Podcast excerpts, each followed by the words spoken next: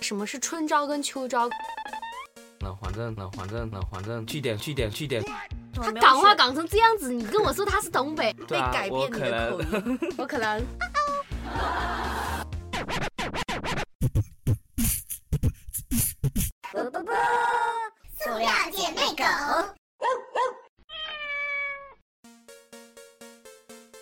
们是塑料姐妹狗 Hello，大家好，我是 Agni 我是 Ish，呃，我是你们的任老师。啊。那今天呢，我们又请来了两个嘉宾，分别是让他们来打个招呼。啊哈喽，大家好，我是唐老师。Hello，大家好，我是有酒。今天晚上难得的狗比那个小姐妹多的日子，就是我有一期不是有四个狗？狗的 whatever，我们已经忘记他们了，好吗？新的狗，新的来了。然后，呃，这一期呢，主要是聊，就是也是跟大家就是在群里面一直在探讨，就是因为我们的听众大部分还是呃在上学或者是大学，就跟我们同龄的人嘛，就九五后居多。嗯，九五前的没关系，你们也很年轻，好不好？你们是十八岁，然后呃，所以说这期呢来聊一聊，就是大家都比较关心的关于就业的问题。其实我们自己本身也没有大到哪里去，也不可能说站到一个就是所谓的成功人士的角度来给大家很多见解跟指导，就是想跟大家分享一下我们在这个就跟大家一样的年纪做一样纠结的时候，当时的心态以及走过来这些都在发生了什么。今天呢，之所以请到这两个嘉宾的原因，就是因为就我们就是江郎才尽了，讲不出什么东西来了，就需要别人来支持我们。就我们一直就是走这种讲不出来就请嘉宾的路线。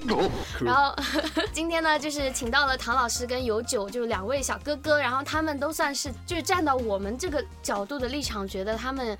是在同龄人当中，在就业这方面其实是走的比较怎么说啊啊，我我不懂那个形容词怎么说，就牛逼，对，就是牛逼，对，就是这个，我喜欢这个形容词，牛逼。完了。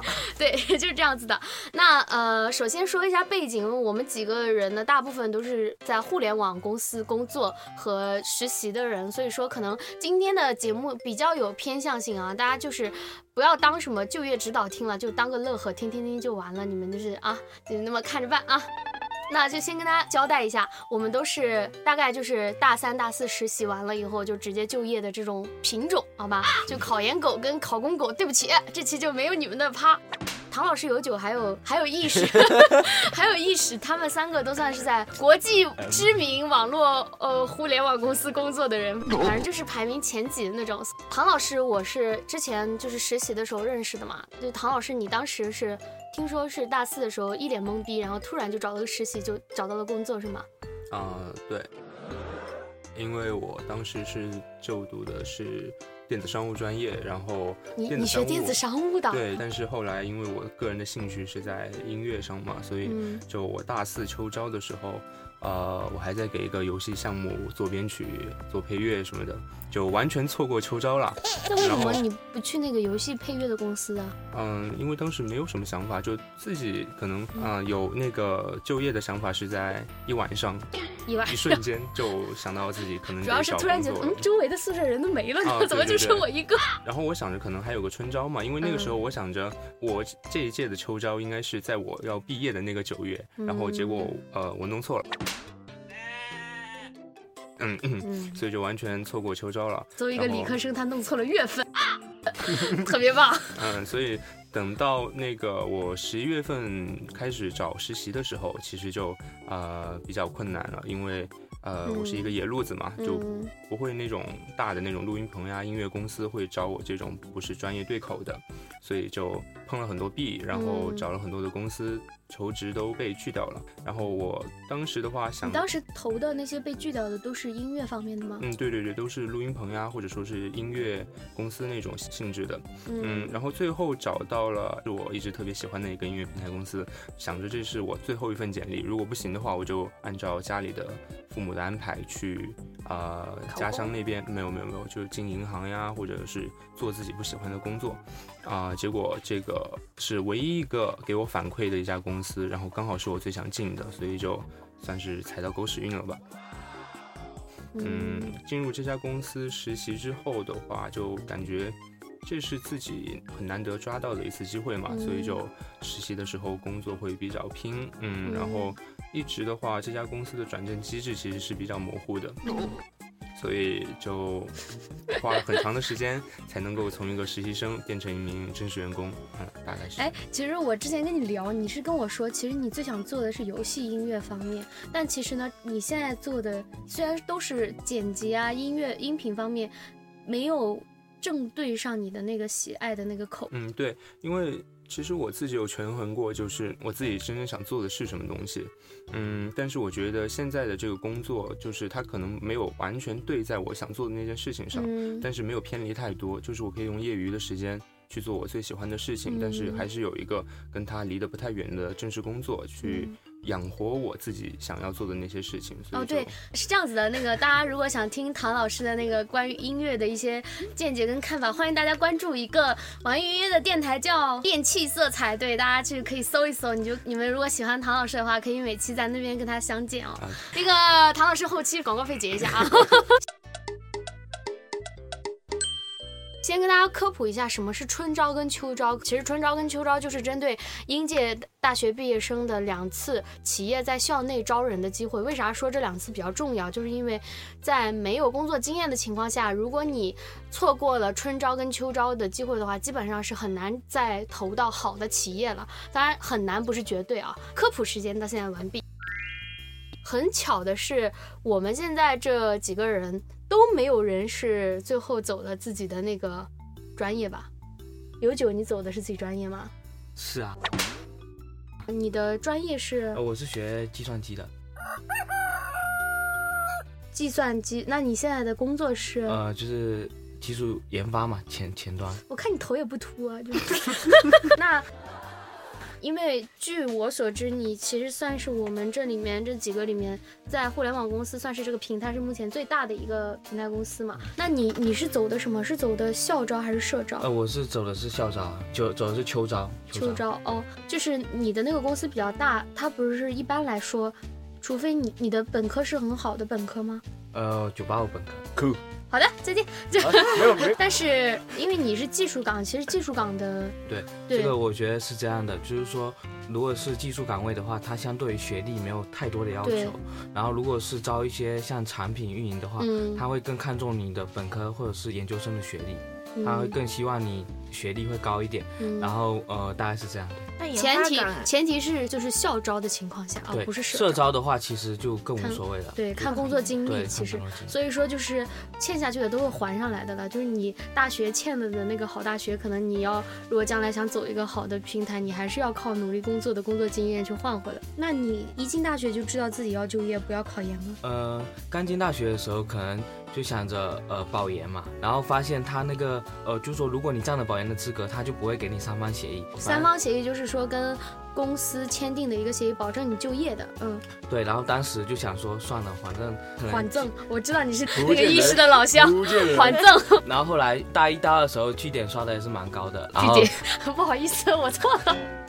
一心想要找工作，然后后来大三秋招的时候就找到一份比较满意的。那你大三的课业怎么办呢？是这样的，我大四基本上没有课，然后大三的话，我是先大三的春招找实习，然后暑期的时候找秋招找正式工作这样子。哦，对，就是说如果你本科毕业想要找工作的话，一般是在大三的八九月份，就是嗯跨入大四的那一个坎，那个时候去找工作是比较，呃，大公司会比较就是呃黄金时间吧，可以这么理解。需求比较大。那你你当时找工作的时候，就是很明确的、很明显的知道自己就是要走自己专业的这个东西，是的啊，没有想过就是变道之类的吗？没有，那第一份那个实习，他招你的时候，因为你那时候没有工作经历嘛，他就是看什么呢？因为你是一个校招生，他不会多看重你的一个呃工作经验，他更看重的是你的潜能，你的一个哦未来的发展。他觉得你这人比较 OK，可能就让你招过去了这样子。我感觉你们两个给我的感觉就像是做自己专业工作的跟不做自己专业工作的都还蛮坚定的，就嗯中间没有什么犹豫之类的。因为有很多人还是比较有犹豫的，比如说像我，就我从来没犹豫过吧，就是我一定要做我自己想做的工作。嗯这个想法应该是在初中就有了，因为初中的时候家里面就会想着给我安排之后的工作，就心里面会很抵触。嗯嗯，然后大学的时候选专业，其实我是想选那种传媒类院校，但是家里也是想着就没办法呀，自己考的分数不够那个自己最想要去的学校呢，那只能退而求其次，听家里话一次。但是进大学应该是在大一的时候就已经想好自己不会做这个电子商务的专业了，提问，请问你大学学习成绩怎么样？很烂。好的，虽然说很烂，但是就该过的考试肯定是会过的，嗯但是不会把所有的心思花在这个、呃学习上。但这地方我也想补充一下，就是大学学习成绩烂，我觉得是可以的，但是你一定得知道自己今后想做什么，然后去为了这个目标去努力。所以就就是是，我也是这么，我觉得你牺牲掉学习的东西，一定要有东西换过来。对对对对，对。就是说，不学习不是你们就是懒惰的一个迷茫的一个借口，就是如果不学习在寝室就是打游戏的话，就是疯狂打游戏的话，我觉得是那么也可以啊，你们可以打到那个打到对吧职业选手，对对对对对。其实今天除了有酒之外，我们都是走的比较不是自己专业的东西。呃，我先讲我好了，就 Agni 自己，我是学英语的，然后学商务英语的，而且很奇怪啊，我学商务英语不是家里面逼着我，是我自己选的，主要是因为我觉得还是我高中的眼界太窄了。我高中就是觉得只知道你们英语啊、医生啊、律师这种大类的职业和专业，对那种偏冷门，但是将来可能会比较有发展前景，比如说什么这种编辑啊、运营这种就是类型的专业，根本就没有了解过。那时候选择范围比较窄，在我为数不多知道几个专业里面选那个比较不讨厌的，选了英语。然后呢，我自己因为是大学期间也是不怎么学习，然后就，但是我绩点还可以，是因为就是蹭学霸的比赛，因为我自己是广播台的，就是可能演讲啊什么的能力比较好一点，蹭他们比赛。呃，因为我自己本来原来是学生会主席，然后就是我们专业的老师会，就是给这种学生干部推荐一些。所谓的就业工作，就我那个工作相当轻松，就是如果我要是走推荐那个工作的话，就是呃大概实习就是一个月五千，然后外贸小姐姐嘛，你们知道，就是在外贸公司吃吃下午茶呀，端端水呀，就是冲冲咖啡，拿拿文件，然后因为我是这样子的，我前三任主席都在那个公司躺着呢，现在他 们就是我大四的时候一直垒啊垒啊垒啊那种，就叫我过去。当时我就是呃跟唐老师一样，我用业余的时间在做在在学校广播台的东西。我没有刚刚我们两个男生的朋友他们这么的决绝，我还是心理思想斗争很大的，因为我自己将来是很想在杭州这个城市安顿下来的，我很喜欢杭州。但是呢，我在这边举目无亲的情况下，在就是一个很算是优渥的一个工作，而且非常稳定的工作的诱惑之下，我其实还是犹豫的，因为我跟他们不太一样的是，我没有那么那么的讨厌自己的本专业，就是说虽然喜欢不起来，但是如果讲道理，我如果勉强做一做也不是不可以，而且也很轻松，所以当时的时候就。做了很长的思想斗争，就我就劝自己说，你看你才二十岁吧出头，虽然我心里十八哈，呃，就是你才二十岁出头，然后你就没有这个勇气去做自己相关的行业的实习了，是这样子，大家要明白，你的实习决定着你的春招秋招，你的春招秋招以后的工作基本决定着你下一份工作，就是就一步一步往下，它都是连环扣的。你如果在一个岗位上待很久了，你如果想突然跳另一个岗位，其实是很难的。我现在是想过来，当时是没想过来情况下，还好我就选了自己喜欢的，呃，工作去实习，不然的话，就可能以后真的跳不出英语那个圈子了。我觉得，敖老师你呢？跟大家说个那个消息，姚老师下下面要去做健身达人了，终于作为一个电气化男生是吗？就我的同同志们记得打赏一下，我们真的很穷的。敖老师还有意识他们就要跟我们异地了，他们的工作，我们要花钱给他们买麦克风，求求你们。呃，大家先不要误会，我专业不是土木工程，我我的专业是那个自动化，然后其实也跟计算机有那么点点关系。嗯，就是我们这个专业呢，就本来是一个很神奇的专业，你知道吗？就是按我们老师的话讲，它叫行业中的万金油。他说你们这个专业的人啊，出去什么都可以干。就是我后来合计了一下，学了四年，我大概学明白一件事情，为什么他说什么都可以干。我们专业计算机的课要上，机械的课要上，就是自动化自己本来专业课要上，软件的课要上，然后还有什么什么汽车工业的吧，嗯我还要上什么精工实习，杂七杂八东西，反正堆在一起，然后你看看啊，说说什么都能干，然后人家计算机的学了四年的计算机，我们啊非语言学了一个学期，告诉你你出去可以当程序员了。哇，真的就很坑这个专业。然后当时选了这么个专业，就我从大一刚开始我就很抵触，就非常抵触，就是那你选这个专业是谁给你选的？家里人给我选的。你们两个怎么回事啊？你们真的是，就没有办法，你知道吗？因为因为我我那个时候其实心里是有很明确的目标的，说说出来不怕吓死你们。老子当年高考的时候，第一个最想读的专业是中医，对不起，对不起，很好笑，真的很好笑对我现笑，在我就离中医差了那么三十来分吧，差的有点多吧？三分还好，三十来分。三十来分呀。我因为我就就然后考上了这么一个，就虽然算一本，也不是幺幺，也不是九八五的，嗯，夹在中间很尴尬的一个学校。怎样？我们爱我们武校啊，真的。好的，当我看到高数课本的时候，嗯，我就已经很抵触了。我当时选英语就是想极力避开，就是没有数学的一个。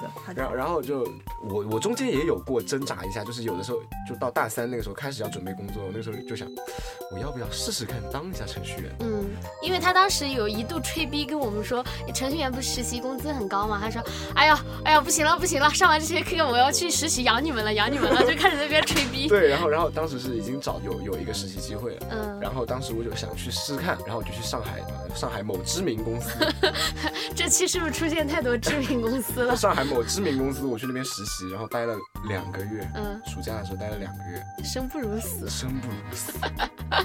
但是你好歹遇到了那个第一期节节目里面那个小姐姐，约炮的小姐姐，酷 你知道吗？敖老师实习不是没有收获，收获了他人生第一炮。酷，就是所以我看到有九这个头发这么茂盛的时候，我真的还蛮惊讶。事实证明秃不秃发跟做什么工作没有真没关系就是就是，但是我当时去的时候啊，真的就是你知道吗？在场所有的人，你可以依靠他秃头的程度来判定他职位的高低，更加坚定了我这这辈子都不会再做程序员这件事情。就原来我还想说，毕竟工资这么高，就死一死就死一死。嗯嗯，他以前吹逼说他要做那个叫程序员里面纹身师最厉害的，纹身师里面最会唱歌的，那边是瞎吹逼，就是。还要包养我们来着。对啊包养个鬼哦。然后就后面嘛，开始大四的时候开始有时间之后，就坚持下来健身之后，就觉嗯得好像对这个还是比较感兴趣。我不是进去健身房瞎鸡巴练的，我是嗯，自己会去查资料啊，然后看书啊，我他妈连翻论文都会翻，为了对健身。哦对，有一点敖老师的前车之鉴要告诉大家，就是大家一定不要挂科，挂科真的会影响很多就不要听什么大学不挂科就是少了遗憾，屁嘞，就是！就是敖老师就是挂太厉害，导致他大四都没办法正常实习，你知道吗？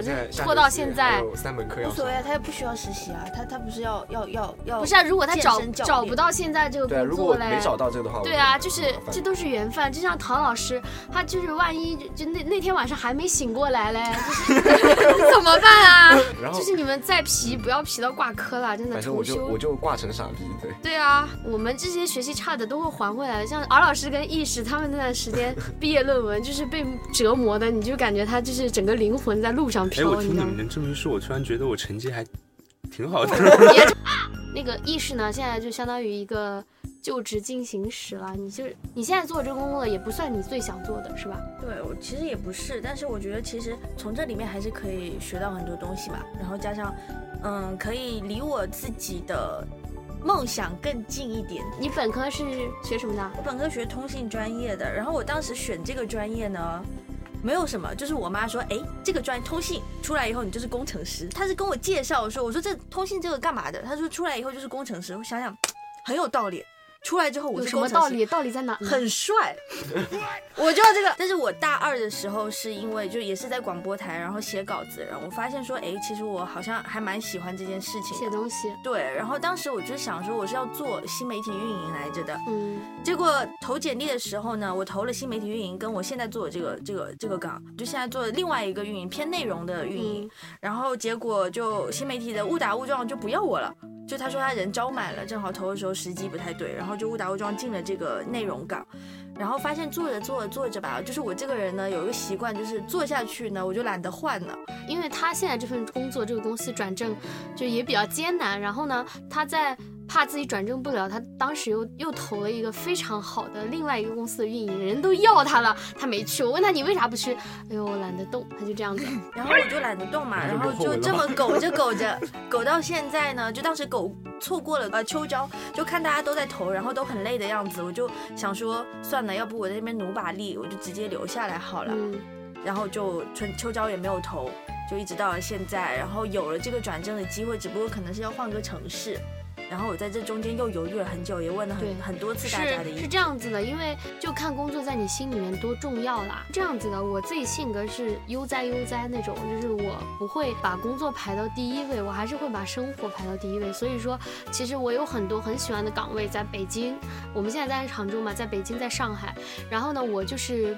不太喜欢那种特别快速的城市，所以我当时才在杭州留在了杭州。那按理说，我也知道我这个年纪，就是从长远的发展上看，你应该去一个更大的公司、更大的平台，会对你以后比较好。但是没办法嘛，就是我自己就觉得，就是在我的人生定义里面，它不算目前最重要的，所以就这么选了。那意识可能他一开始也这么想，但后来还是工作了。对我后来想一下，其实。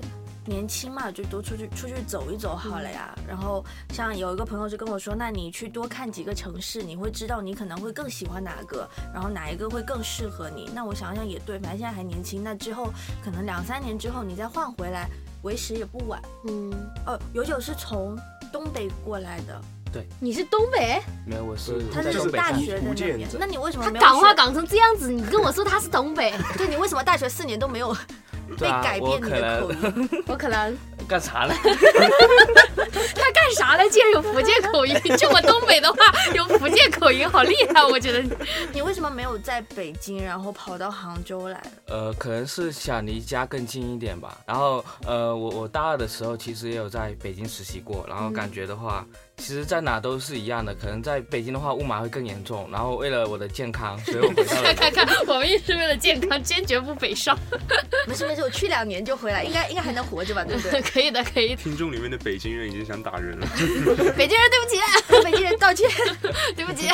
你来杭州的时候，你这边有没有什么朋友吗？呃呃，我就只认识玉许，其他就也在这边没有认识认识谁？玉许啊。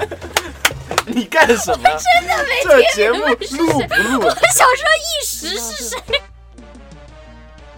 就相当于你把工作排到第一位了。呃，是的，对，没错。哦，好吧。来了之后约你吧，又不出来，对不对？你讲好了约什么？这个节目会让人误解的。约你吃饭吧，又不出来。没有啊，就是我想问唐老师跟有九，就是你们到一个城市，然后什么人都不认识的时候，心情是什么样的？完全不 care。我是南方城市嘛，然后我读大学去的是湖北武汉，然后那个地方就完全没有高中同学，但是我适应的就很快。呃，然后我大学毕业之后来杭州，就是来杭州之后就从零开始嘛，就从零开始认识新的朋友。嗯就我到现在的话，我依然观点就是不要因为一个城市没有你的朋友而拒绝去这个城市，因为你很快可以在这个城市找到新的很很那那就是跟我不一样的，我是那种我我同意唐老师的看法，但是我也觉得有一些朋友是可以为了他们留下来的。是的，就是你知道吗？意识这个和敖老师两个王八蛋，就是他们俩就是将来可能，虽然他们俩跟我信誓旦旦的说会回到杭州，但鬼知道，万一在那边谈恋爱，是不是？那最好是了，就祝你 然后哇，在北京谈的 恋爱，我嫁一个北京人嫁你不好北京？阔少，我靠可以，可以把他房子卖了，然后回来。